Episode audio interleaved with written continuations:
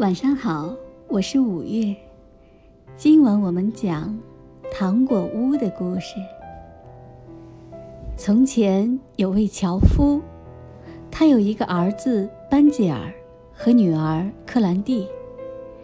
班吉尔和克兰蒂的母亲去世了，爸爸就为他们娶了一个新妈妈。樵夫家里很穷。这一天，新妈妈对爸爸说：“把孩子们丢到森林里去吧，不然我们都要饿死了呀！”“不行，那太残忍了。”“好，那你去找食物来呀。”因为实在太贫穷，不得已，父亲只好答应了。班吉尔和克兰蒂兄妹听了很伤心。聪明的班吉尔趁爸妈都睡了以后，偷偷地跑到院子里，捡了许多小石子放在口袋里。第二天，夫妇俩果然带他们到森林里去，班吉尔便沿途丢下了许多小石子，以作为回家时认路的路标。你们俩在这里等着，我们去砍柴啊！兄妹俩坐在草地上玩耍，不知不觉就睡着了。等醒来时，天已经黑了。克兰蒂害怕地哭了起来。班吉尔牵着哭泣的妹妹，循着小石子的记号走回了家。两人终于回到家后，爸爸非常高兴，但妈妈却沉着脸。才过了几天，班吉尔又听到妈妈对爸爸说：“这次一定要让他们回不来。”晚上，班吉尔想去捡小石子，但门被锁上了。第二天也是同样的情形，班吉尔只好用面包代替小石子，沿路撒下去。没想到面包却被鸟儿给吃个精光。兄妹俩一直睡到半夜才醒来。班吉尔安慰着妹妹说：“没关系，面包蟹会告诉我们回家的路。”可是怎么找也找不到面包蟹。啊，怎么办啊？肚子好饿呀！两人饿着肚子在森林里徘徊，克兰蒂禁不住又哭了起来。妹妹，不要哭，等天亮了，哥哥再带你回家。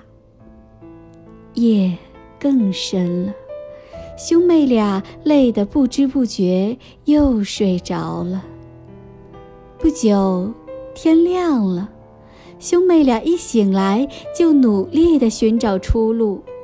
走啊走啊，突然班吉尔的眼前一亮，叫着说：“看，那儿有栋房子。”他们俩高兴地走近一看，哇，这房子全是用糖果饼干做成的呀！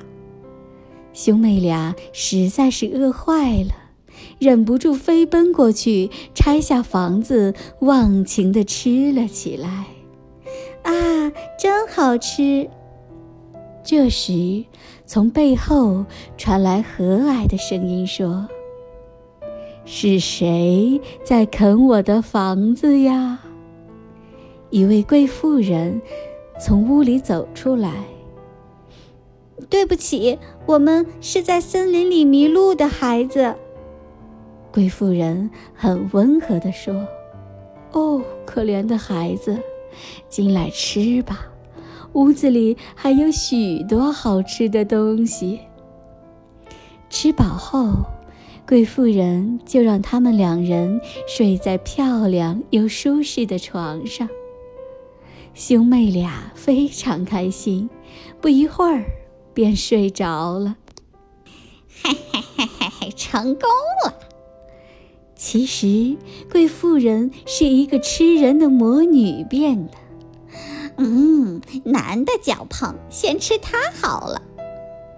第二天，班吉尔就被关到一个大箱子里去。把这端去给你哥哥吃，养胖一些，我好吃它。快去！克兰蒂吓得呜咽的哭着，但是哭是没有用的。魔女又命令他做各种各样的工作，稍一休息就骂个不停。魔女每天都会来看班吉尔，并摸摸他的手指头，看有没有胖些。但班吉尔很聪明，每次都伸出吃过的鸡骨头给他摸。唉，吃了那么多东西，怎么都没长胖些呢？魔女已等不及了，叫道：“克兰蒂，我不等了，你现在就去生火，我今天就要把你哥哥煮来吃了，快快！”魔女大声地命令克兰蒂，自己也忙着去搬了一大锅的水果。啊，哥哥就这样要被吃掉吗？克兰蒂望着一大锅的水，伤心地想着：“早知道。”倒不如一起死在森林里来的好些。克兰蒂心里焦急万分，却不知如何是好。你还愣在那里干什么？快去生火呀！魔女很暴躁地喊着。克兰蒂一边哭一边生着火。一会儿，魔女又叫他：“看看水开了没？”这时，克兰蒂突然灵光一现，想到了一个好法子，或许可以救救哥哥和他自己。于是，他便问魔女说：“要怎么样看才知道水开了没呢？我不会呀，你自己看看吧。”“什么？一个女孩子竟然连水开了都不会看？难道你在家里没煮过东西吗？”“没有呀。”哎，好吧，我自己看。魔女便走进锅旁，仔细地看着锅里的水。趁这时候，克兰蒂便使尽全身力气从后面猛撞了过去。魔女丝毫没有任何防备，就这样掉到热锅里去了。哎呀，烫死我了！魔女哀嚎几声后便死了。克兰蒂高兴地跑去打开箱子，将班吉尔救了出来。哥哥，哥哥，魔女死掉了！啊，真的吗？嗯，真的。克兰蒂将经过告诉哥哥，兄妹俩高兴地拥抱着。班吉尔感动地说：“妹妹，你真勇敢。”不，克兰蒂说：“哥哥，你才聪明呢。”两人高兴地到处跑，在地下室，他们发现有个大箱子，就打开来看。哇，好漂亮啊！原来箱子里装着满满的珠宝和金币。班吉尔说：“我们带一些回家当做礼物吧。”两人把珠宝和金币往口袋里塞。好了，快回家吧，趁天还没黑之前，赶快找到出路。班吉尔紧紧地牵着妹妹的手，走出了魔女的房子。